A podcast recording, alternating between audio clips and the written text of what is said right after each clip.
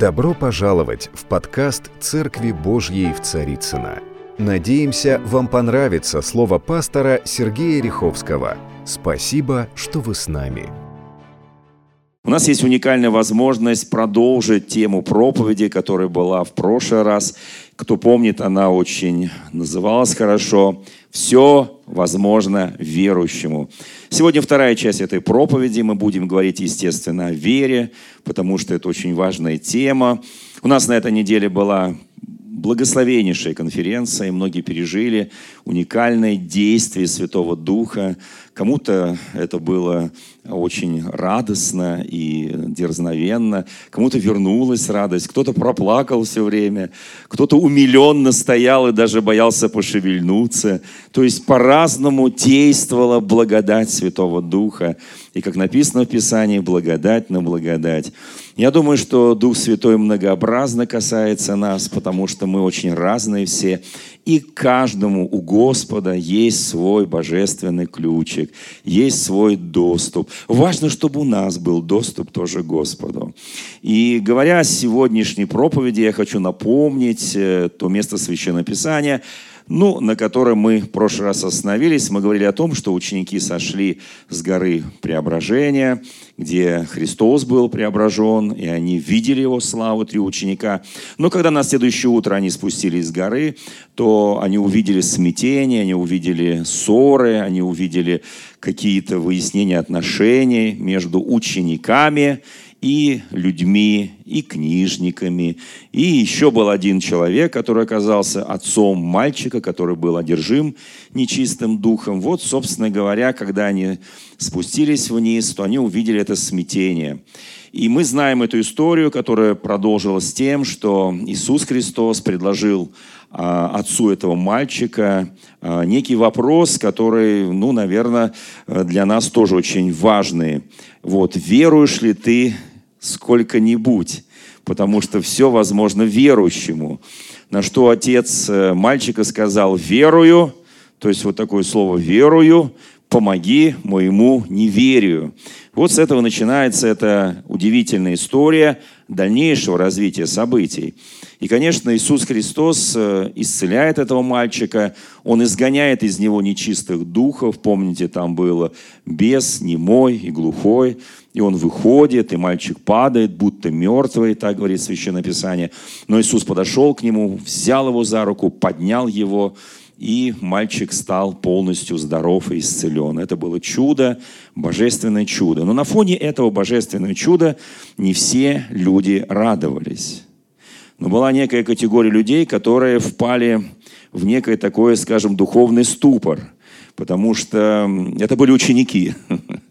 Вот. То есть весь народ радовался, Папа радовался, ребенок радовался, книжники, может быть, фарисейские тоже радовались. В общем, все радовались, кроме, ну, может быть, ученики тоже сделали такую, как бы изобразили радость на лице, некую улыбку, что они тоже радуются. Но у них был вопрос, а почему мы, облеченные властью и силой Божьей, не смогли изгнать этого беса? И, естественно, они были огорчены. И как только они остались наедине с Иисусом Христом, они подступают к Нему и задают Ему тот вопрос, который мы задаем Господу регулярно. Регулярно. Они задают вопрос. Очень простой вопрос. Вот как он звучит в Священном Писании, в Евангелии от Марка, в 9 главе. Они говорят ему, Почему мы не могли изгнать его? Мы спрашиваем, почему? Господи, мы молимся, а вот чудо не происходит. Почему, Господи, мы просим Тебя, написано, просите, и дано будет вам, но просите, а дальше продолжается с верою, немало не сомневаясь. Да, помните, Яков пишет по этому поводу, мы чуть позже это прочтем, что он там пишет, о сомневающихся, да. И вот дальше здесь написано, что э, он объясняет ученикам. Конечно, хотелось бы, чтобы он объяснил им так, знаете, как-то глобально – вот вы не домолились, у вас не хватило веры, у вас не хватило вот это, вот это, вообще вы вчера там роптали, а сегодня с утра уже нагрешили, ну и так далее. То есть какие-то дал объяснения, да, такие, которые нам понятны, и мы склонны верить, что если мы где-то, чего-то, как-то нарушили, то от нас вообще Господь отошел на километры и к нам не подходит. Мы забываем, о чем мы говорили в прошлое воскресенье, о силы покаяния, силы прощения. Естественно, Господь не уходит от нас, друзья мои. Но Он просто ждет, чтобы мы вспомнили, кто мы. И вот я сегодня буду говорить о неких принципах веры, которые очень важны. Потому что без этого мы так и не вспомним. И дальше Иисус говорит простую вещь, очень простую вещь. Вот помните, он сказал, доколе я буду терпеть вас, доколе я буду с вами, вы раздражительный фактор. Он, конечно, сказал не ученикам, он сказал этим бесам. Догадались, да? Догадались, слава Богу.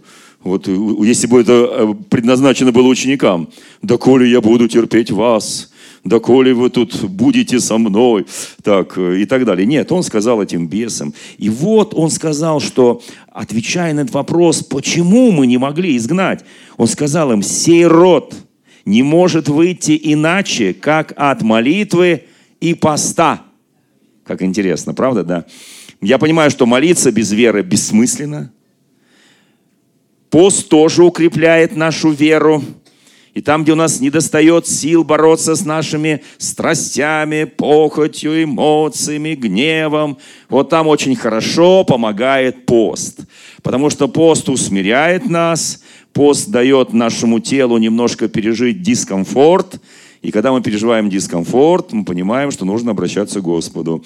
И вот это вот все умерщвляет наши земные страсти и прочее. Ну, пост вообще-то как написано в Священном Писании в Нагорной проповеди, там описано, что такое истинный пост, что такое истинная молитва. Кто помнит, что там написано в Нагорной проповеди? В Евангелии от Матфея. Там очень четко сказано, да, что когда ты молишься, что нужно сделать, да, там написано. Когда ты постишься, что нужно сделать, там тоже написано. Потому что у нас, когда мы начинаем поститься, мы изображаем из себя неких страдальцев вселенских. Мы показываем, как нам тяжко, как наш желудок уже требует еды, как мы не можем совладеть, у нас у все мысли отсюда уходят вот сюда.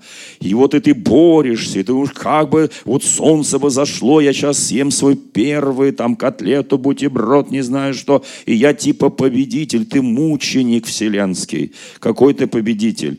Потому что вместо поработить свою плоть, ты ее настолько разогнал, вот, в том, что вот она уже не может даже один день, даже несколько часов побыть без еды. И ты просто ее вот так просто, ты в нее влюблен, в эту плоть, ты ее кормишь постоянно. Вы знаете, друзья мои, всякими обещаниями. И вот здесь начинается самое интересное. Он пишет, когда постишься, ты должен свою, ты должен причесаться, умыться, там, чтобы хорошим маслом помазать свои волосы, там, голову, и одеться красиво, и показать казаться радостным пред людьми, а не грустным пред людьми, чтобы люди не подумали, что духовная жизнь – это такая грусть, это такая печаль, а ты показываешься радостным пред людьми. Слава нашему Господу. Вот, и знаете, и там просто он чуть-чуть приоткрывает. Я сейчас не буду акцентировать на этом внимание, э, истинный пост, истинная молитва, я просто напоминаю, что он чуточку приоткрывает тайну. И сама молитва – это радость, и сам пост – это тоже радость. И тем более, вы знаете, друзья мои, э, те, кто испытал испытали силу поста, и те, кто знают силу молитвы, они вкусили глаголу вечной жизни, они вкусили силу Божью. Они знают, что такое сила Божья через пост и молитву. Вы знаете, вот теперь мы посмотрим несколько моментов, которые нам важны. Итак, смотрите, Иисус сказал, что если вы, а, вот сей род изгоняется не иначе, как постом и молитвой. А, собственно говоря, что это была за проблема-то у этого мальчика? Мы считаем, ну, мы считаем чисто по-человечески, по-земному, что проблема называлась, он был нем и глух. Мы считаем это просто болезнь, где-то было что-то поражено, медики вам скажут, что да, там что-то нервы какие-то еще и так далее, что-то не работает. А Иисус Христос настаивает на том, в разговоре с отцом мальчика и с народом, что это был бес. Конечно, интересный такой подход Иисуса. И вообще он там не говорил, там заговори во имя Иисуса, да, или там услышь во имя Иисуса. Он просто сказал, бес, выйди вон из него. И он его называет по имени бес немой и глухой, выйди. Он вообще с мальчиком не разговаривал. Но это глупость разговаривать с мальчиком, которого постоянно бес повергает. То бросает в огонь, как там есть свидетельство, то в воду. Разговаривать с мальчиком бессмысленно. Знаете, мы часто, прежде чем молиться, вы знаете, вот с отцом Иисус разговаривал, но с мальчиком он не разговаривал. Мы часто разговариваем с человеком, который нуждается в освобождении, в исцелении э, и так далее. Мы пытаемся там, расскажи нам твою историю, как у тебя это было, где. Он не мой, глухой, бесполезно. Он тебя не слышит. Он тебе ничего не может сказать.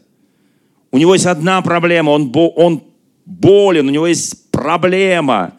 А мы начинаем его пытать, испытывать, ответь, где, когда, каким образом. Вы знаете, Христос нам подсказывает другой путь. Повелевай силой Божьей. Говори во имя Иисуса. Вы знаете, мы редко стали пользоваться этим божественным инструментом. Мы говорим, что-то такое свое, чтобы потом мне досталось некое, ну, немножко славы. Знаете, почему Бог иногда прекращает духовные э, действия вот таких чудес? Потому что Он видит, люди слишком делают себе имя и забирают это славу у Бога. Они делают себе имя, а Бог – Бог-ревнитель.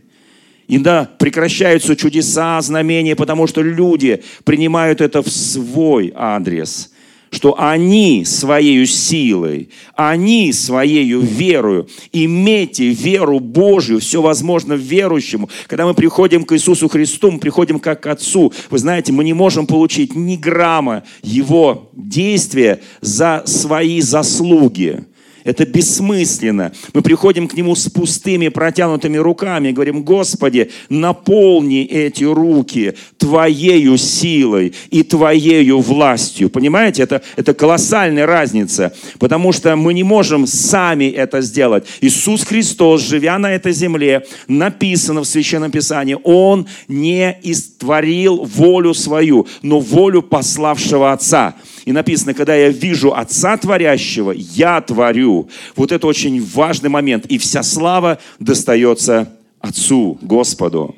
Давайте посмотрим на самом деле, а, что такое вера, насколько важна в нашей жизни вера. Давайте начнем с самого начала, потому что иногда мы забываем начало. Нам кажется, вот я уже где-то там, кто-то уже в середине жизни, кто-то уже ближе к завершению, ну, как я, например, да. И вот, и многие э, говорят, ну, я уже знаю, я уже такой наполнен. Знаете, когда мы забываем начало, в Писании написано, не пренебрегай начатком. Все начинается сначала. И нам кажется, что мы вот верующие люди, мы христиане – мы наполнены такой божественной властью и силой, что никто ничего подобного делать не может. Ошибочка вышла. Мы забываем начало. Вот как говорит Священное Писание. Вы знаете, да, с одной стороны мы читаем, надобно, Писание говорит, Евреям 11 глава 6 стих, надобно, чтобы всякий, приходящий к Богу, веровал. Кто бы в этом сомневался? Если ты к Богу приходишь без веры, кто ты так? Как? Я не могу прийти к Богу без веры. Я верую в моего Господа. Дальше написано к римлянам, 1 глава, 17 стих. «Праведный верою жив будет». И там написано «из веры в веру переходя». То есть там показаны ступени божественного познания, и ты входишь в это божественное откровение. Ты получаешь эту веру. Следующую ступень. Так написано, открывается правда Божья. От веры в веру, как написано, праведный верою жив будет. Когда я перехожу из веры в веру, я напоминаю, именно так там написано, праведный. Я становлюсь праведным. Почему? Я верю в Бога, я верю Богу, не только верю в Бога, бесы тоже веруют в Бога, они помнят, как он их сбросил оттуда. Вы знаете, я верю Богу, и вот тогда я перехожу от веры в веру, и праведной вот этой веры повышающейся, потому что есть малая вера, есть великая вера, кто знает об этом, да? Есть, есть э, превосходная вера, есть вся вера. Это разные ступени веры. Мы об этом чуть-чуть коснемся, да? Теперь смотрите. И это, вот это очень важное место Священного Писания. А что такое вера? Формула веры. Все знают. Я хочу, чтобы просто мы выучили наизусть. И у себя дома везде написали, там, где ты часто бываешь, в своей, в своей квартире, там, в доме, где ты живешь, да. Это знаменитое место Евреям 11 глава 1 стих. «Вера же есть осуществление ожидаемого и уверенность в невидимом». Странная формула, да? Вы знаете, вера – это то, что происходит в настоящем или в будущем. Ну, в будущем нас кормили 70 с лишним лет, что наши дети, наши внуки, наши правнуки будут жить при определенном общественном устройстве, которое они назвали на букву «К».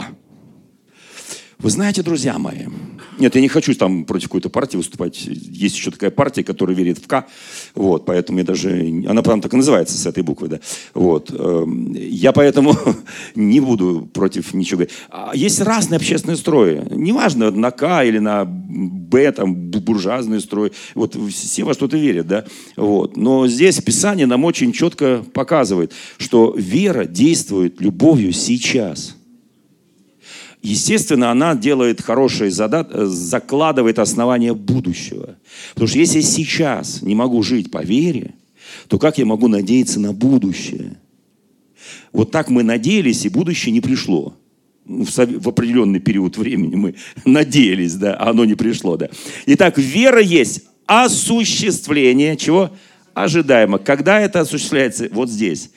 Вот все патриархи, отцы церкви, они вот в настоящем времени, в их период времени, они принимали это.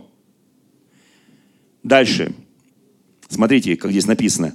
И уверенность в невидимом.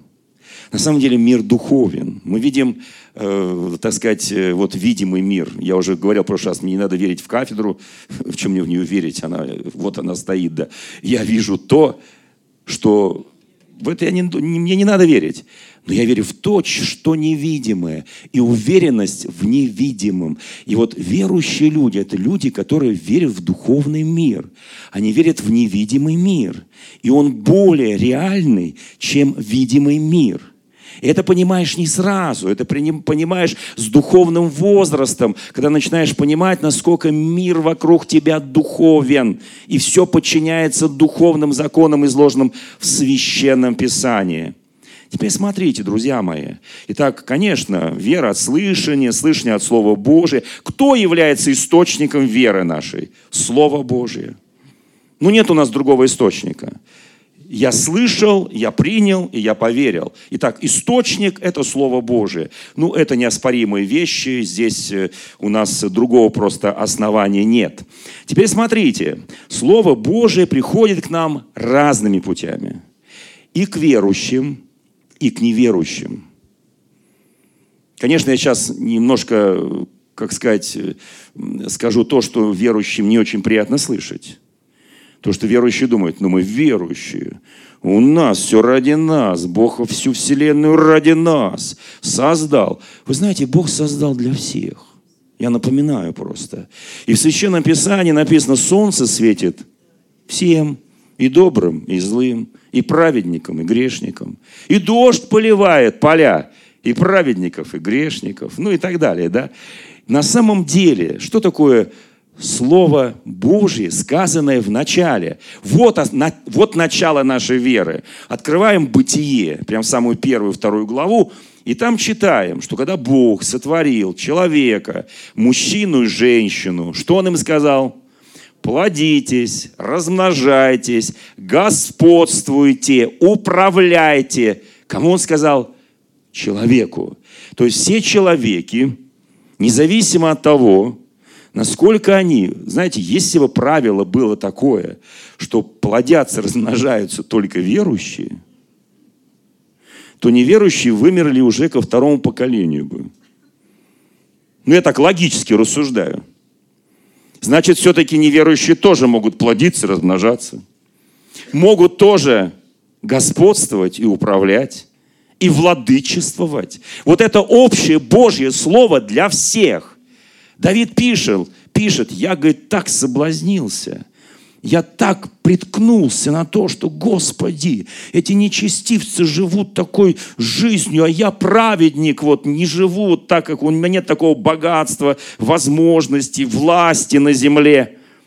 Он говорит, но когда я вошел во святилище, я увидел, что на скользких путях ты их поставил. Вот независимо от этого, да. И однажды они приткнутся, потому что не воздали славу Богу. Человек, получивший все на этой земле, если он не воздает славу Богу, то однажды он приткнется. Итак, Священное Писание учит нас, что Слово, произнесенное Богом в начале, оно работает на всех. Независимо. Кому это нравится? Кто скажет аминь? Слава Богу. Аминь означает «да будет так». Дальше. Источник еще один. Это пророческое слово. Пророческое слово бывает э, разных. Вот, э, слово, сказанное Богом, оно логос. Мы знаем, слово греческое логос означает слово. Слово вечное, неизменное, которое никогда не прекратит свое действие. А пророческое слово конкретной нации, народу, человеку, церкви, оно называется рема. Рема переводится на русский язык тоже с греческого слова. Но рема имеет начало и конец. Господь говорит, Иисус Христос Петру, иди по воде. И Петр пошел. Ну, немножко там, несколько метров прошел. Но прошел же по воде.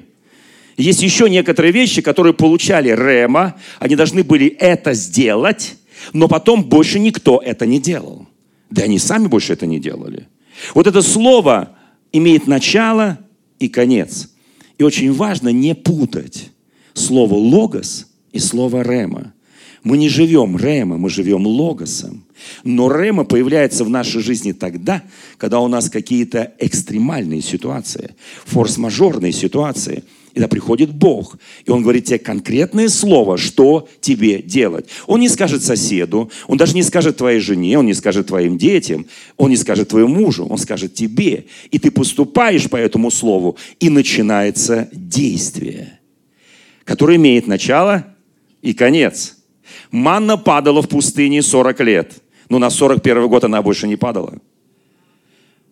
Огненный стоп вел народ Божий. Перепела падали в пустыне, когда шел народ Божий из Египта в землю обетованную, но больше они не падали.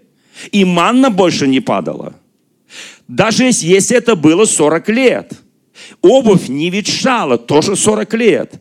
Но как только перешли Иордан, она стала ветшать, и через три месяца ее выкинули. Вы знаете, есть начало и конец. Дальше. Написанное слово, которое мы называем логосом, и слово живое, которое говорил Христос. Потому что Он написано учил как власть имеющий. Вот давайте это запомним. Как говорим мы. У нас тоже, кто помнит, мы читали в прошлый раз из Матфея, из Луки, Он нам дал силу и власть. Это означает, у нас есть право говорить в силе Духа Святого и со властью Божией. Есть такое право? Есть такое право. Пользуемся? Хороший вопрос, правда, да? Ну, пользуемся, когда ругаемся. Говорю тебе, замолчи. Ну и чем больше ты повышаешь голос, тем меньше твоей силы и власти в этом. Дальше, смотрите, друзья мои, очень важный момент, который э, четко нам показывает, а есть ли примеры, ну какие-то примеры, такие достойные примеры, чтобы можно было сказать, о, вот этот человек, он поверил Богу, и это вменилось ему в праведность, да, вот есть такие примеры. Потому что если я поверил Богу, кто поверил Богу? Поднимите руку, кто Богу-то вообще поверил, вообще верит, я не говорю там в Бога верит, в Бога даже бесы веруют, и сатана тоже, вот, а Богу мы поверили, мы верим в Бог, Богу веруем, мы поверили, это вменилось нам куда? В праведность, потому что наша праведность, она как запачканная одежда, толку от нее немного, да. Теперь смотрите, друзья мои, а как он это сделал? Что это вменилось ему в праведность. Первое, он услышал Слово Божие. Прямо в начале бытия. Э, маленький вопрос, мы же читаем сейчас Библию с вами, да, вот год дальше прочтение идет, уже очень интересное такое прочтение там с разборами и прочее он поверил, а вообще Авраам жил до Ноева потопа или после Нового потопа? Серьезно? После?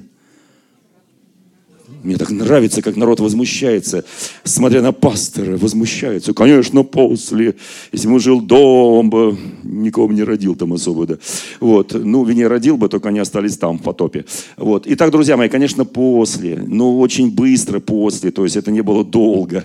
Вот. Там такая, вот, там все хорошо написано. Итак, он услышал слово, он принимает слово. С чего начинается? С принятия слова.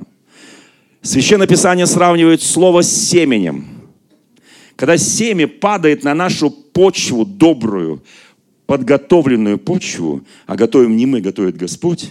Конечно, почвы бывают разные, но это не тема сейчас проповедь. Каменистые, у дороги, там всякая там разные почвы. Но у нас оказалась доброй. И почва сердца Авраама оказалась добрым. И вот это семя падает на подготовленную почву и начинает произрастать.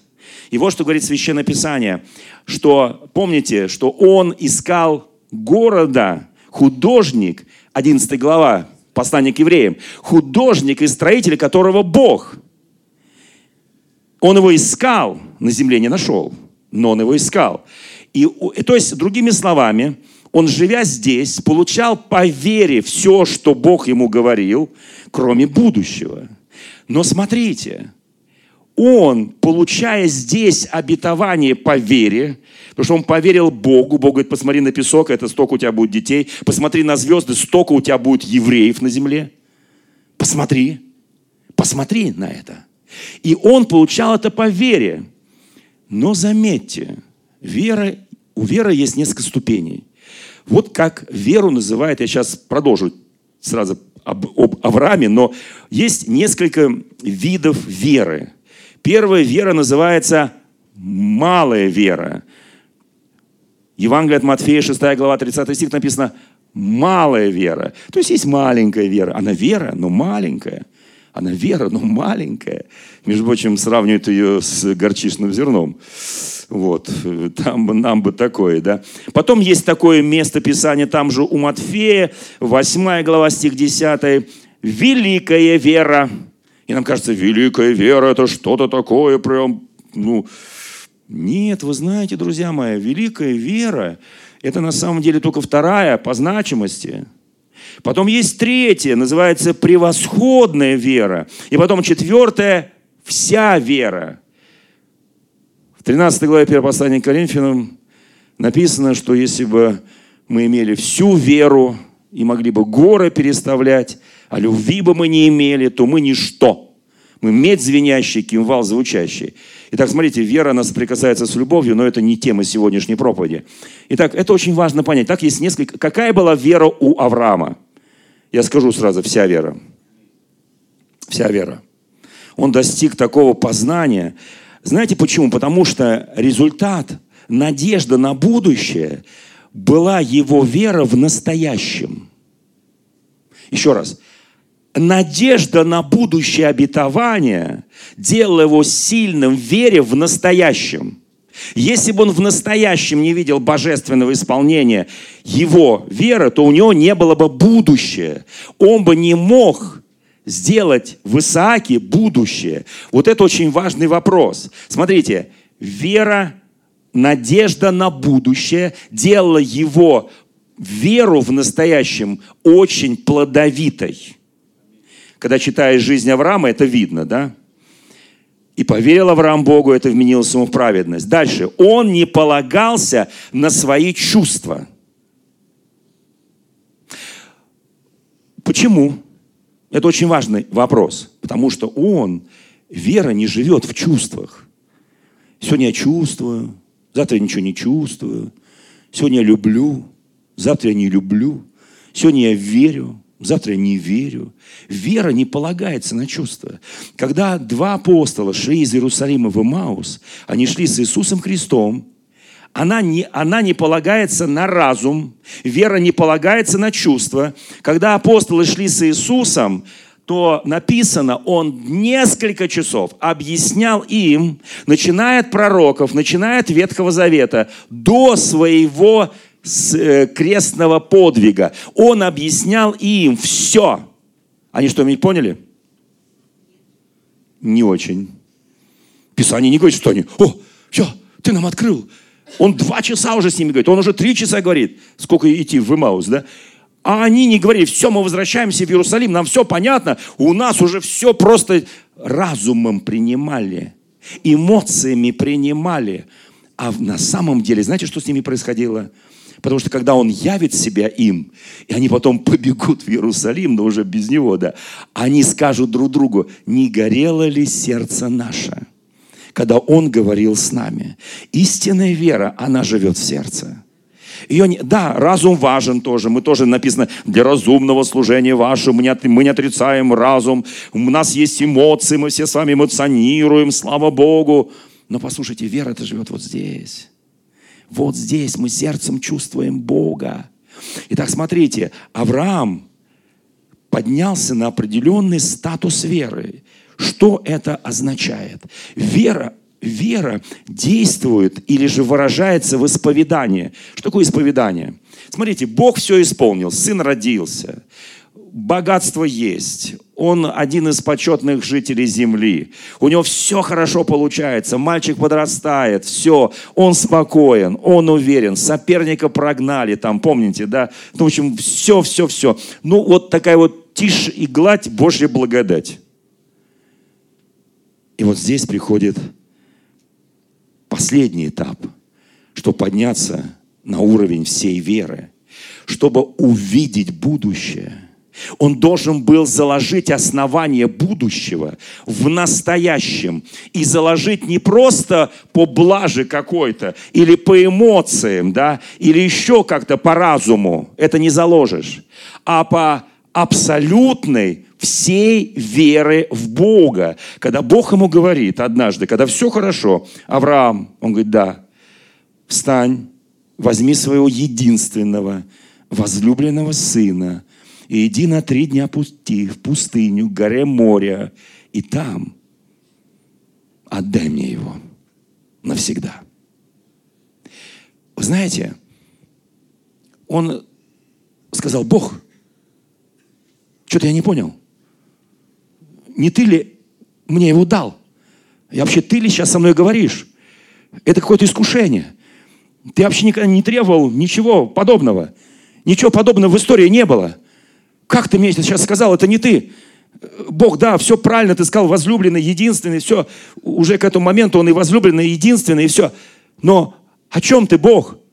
Бог говорит, я о будущем. Ты уже почти подошел к завершению пути.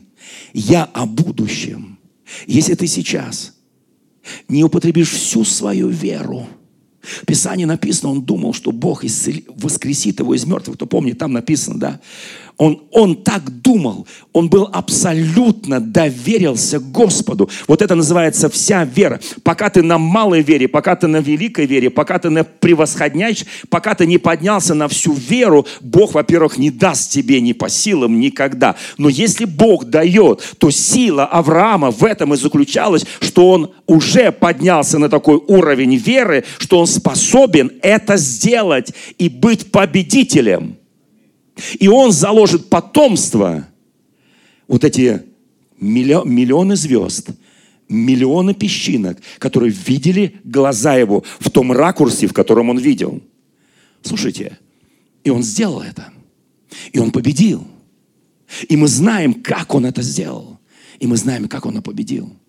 Знаете, нам часто не хватает вот такого доверия Господу. Вы знаете, и он, то есть Авраам, возрадовался слову как совершенному факту. Он возрадовался. Он не сказал, Бог, я не пойду, не пойду, Господи, не воль меня, пускай Сара идет, пускай кто-нибудь другой идет. Бог, я, я посижу здесь. Пускай слуга пойдет, пускай слуги пойдут. Я не могу, мои глаза это не будет. Если ты не сможешь это увидеть, все, что ты видел звезды, все, что ты видел морской песок, ничто. Вера действующая. И он тогда испытал, что такое Бог любви. Вы знаете, друзья мои, я очень хочу, чтобы... Знаете, все обещания Божьи, кто помнит, мы такой даже псалом поем, а это место Священного Писания, которое написано к филиппийцам 4.19, все обетования Божьи, да и аминь. Все обетования. Если мы начинаем верить в обетование Божие, то они все да и аминь. Предай Господу путь свой, уповай на Него, и Он совершит. Вы знаете, друзья мои, что вера подобна семени, и семя должно, может, должно в нас прорасти. Позвольте мне, какое-то время тому назад, несколько лет тому назад, я прочитал в одном научном журнале, как в Египте делались раскопки, известные а, археологи, ученые, раскопали одну гробницу, она очень известная, ее потом возили много по миру, а, и нашли там, естественно, мумию, саркофаг, нашли там всякие золотые изделия, там изделия из других металлов, из камня, башков и так далее и тому подобное. И там нашли несколько сосудов.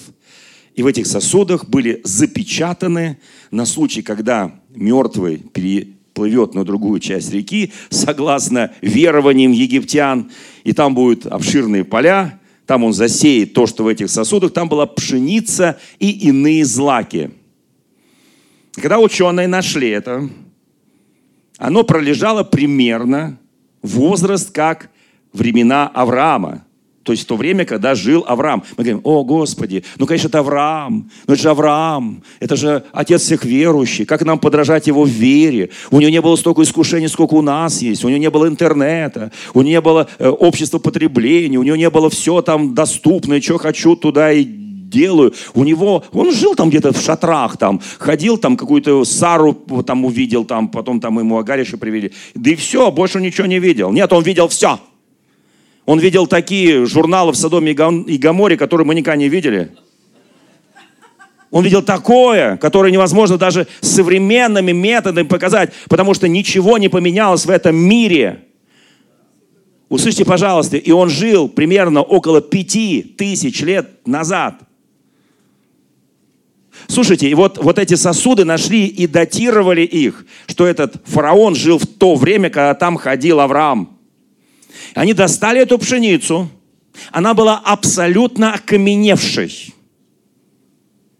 Они ее просветили, они ее даже вот э, э, носили над ней делали, то есть разбивали ее, но как камень рассыпалась в пыль.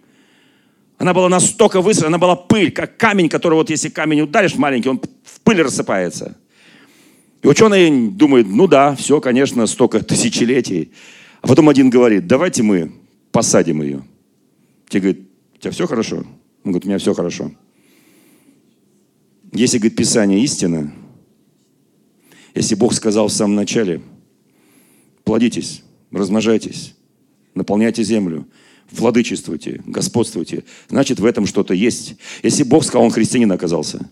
Если Бог сказал, что если семя, падшее в землю, не умрет, то оно не даст жизни.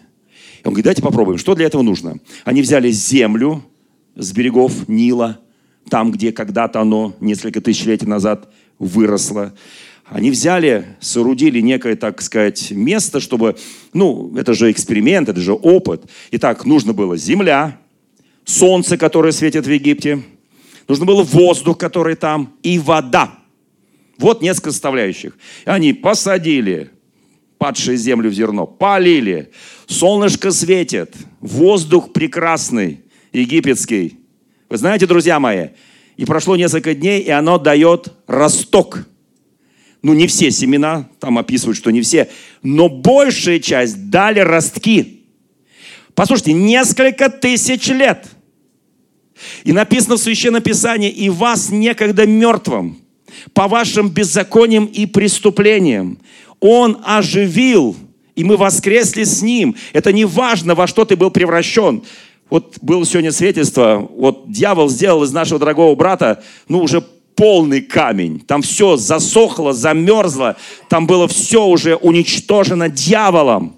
Но вмешался Бог и дал жизнь, и жизнь с избытком. Услышьте меня, пожалуйста. И Он сегодня прекрасно служит, прекрасно работает, у него чудесная семья. Слава нашему Господу. И Господь взял вот это вот окаменевшее и дал жизнь. Я верю, что каждый из нас, если ты был окаменевшим, если даже в христианской жизни, вы знаешь, многие говорят, я как-то сказал проповедь на тему «Вышел сеять и сеять», одно семя упало на добрую почву, а другое при дороге, третье там на каменистую, там четвертое там солнце э, засушило. Вот. Они говорят, а я на какой почве? Он меня спрашивает, я на какой почве? У меня какая почва? Я говорю, слушай, успокойся. Я говорю, семя у Господа равные для всех. Возможности равные для всех. Потому что дары и призвания непреложны. Это дает Бог. А вот какая почва? Если ты чувствуешь, твоя почва не подходит, ну как-то уж, уж найди средства, купи себе хорошие почвы. Он говорит, как купить? Я говорю, покаяться. Покаяние – самые лучшие деньги. Уже лучше никто не придумал. Покаялся, принял Иисуса, все, почва поменялась, и вера твоя начинает расти в тебе. Вы знаете, я очень благодарен Богу, они потом собрали урожай. Они потом еще раз посеяли, еще раз посеяли. Вы знаете, это чудо Божье. Да нет, не чудо, друзья мои. Это просто закон Духа жизни, который действует во всем живущем, во всем тварном. И мы с вами подчинены этому закону Духу жизни. Я очень хочу, чтобы... Знаете, я сейчас прочитаю последний перед святым причастием. Это у нас сегодня вторая часть проповеди. Запомните этот пример. Что многие споют, у меня так все плохо, я уже все, у меня там уже все такое мертвое, все, все, все, все, все, все. Ложь это, неправда это. Бог может поднять любого человека через покаяние, через веру, через исповедание, через сильную веру в Бога. Бог поднимает любого человека. У Бога нет списанных людей. Более того, я как-то помню эту проповедь, у Бога нет любимчиков. У Бога все равны. Кто скажет, не может быть Авраам. Знаете, как он его испытывал? Если бы он нас так испытывал,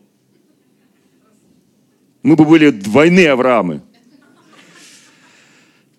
Вот что пишет Иаков в первой главе, с 1 по 8 стих. Я буду читать в современном русском переводе, потому что не все синодальные понимают. Братья и сестры – когда вы сталкиваетесь с различного рода испытаниями, поднимите руку, кто сталкивается с различными рода испытаниями. Ну, все, конечно, слава Богу. Вот мы едины с вами, друзья мои, по испытаниям. Считайте это великой радостью написано. Боже мой. Ну, это же испытание. Я с ним сталкиваюсь. Какая радость. Господи. А он говорит, радуйтесь, радуйтесь. Вы знаете, если я христианин, то я должен верить хотя бы Слову Божьему. Это же откровение для меня, слава Богу. Это же не только в самом начале Библии. Вы знаете, он пишет. Он не пишет, вы догадываетесь. Вы как-то можете, а, ну, здесь вот у нас высвечивается синодальный перевод, а я, так сказать, э, с, вот, э, с современного. Вы знаете, что из... Знаете, скажи, я знаю, что испытание моей веры вырабатывает стойкость в оригинале написано терпение. Кто знает, чем отличается стойкость от терпения? Терпение, Бог терпел и нам велел, буду терпеть, буду терпеть, но терплю. Стойкость это, это ты переходишь с, с одного уровня на следующий, из веры в веру. Это не ропот. Это не просто терпение, это стойкость. Ты как кремень, ты стоишь, ты как заостренное железо, ты стоишь. Послушайте, друзья мои, стойкость, то есть терпение. А за стойкостью должна, стойкость должна настолько возрасти в вас, чтобы вы стали зрелыми и цельными без всяких недостатков. Боже мой! Когда я впадаю в различного рода испытания, там написано в оригинале, вот э, в синодальном переводе, испытание, и вне искушение, считаю это великой радостью, что это испытание моей веры вырабатывает во мне стойкость. Стойкость настолько возрастает в нас, что мы стали зрелыми, цельными, без всяких недостатков. Как избавиться от недостатков, меня спрашивают. Я говорю, да очень просто. Прочитать Иакова, поверить в то, что прочитал, и сказал, Господи, я хочу показать в своей вере вот это. Он говорит, пожалуйста, сейчас я тебе все приготовлю. И у тебя начинается бег с препятствиями. Кто когда-нибудь был спортсменом и бегал с препятствиями, успеваешь только ноги поднимать. Потому что препятствие, препятствие, препятствие. Там не расслабишься, там такая стойкость. Вы знаете, дальше, если кому-то из вас не достает мудрости, дальше написано – Я сейчас не буду спрашивать, поднимите руки, кому не стоит мудрость, потому что все сидят очень мудрые. Мне как даже неудобно, потому что в церковь приходят люди очень мудрые. Вот, они вгрызаются в Писание, проверяют Писание, вот все, что пастор сказал, вот, и так далее. Вот. Если кому-то не достает мудрости, пусть просит у Бога, который, не упрекая, щедро наделяет ею всех, и ему будет дано. Мне нравится последнее.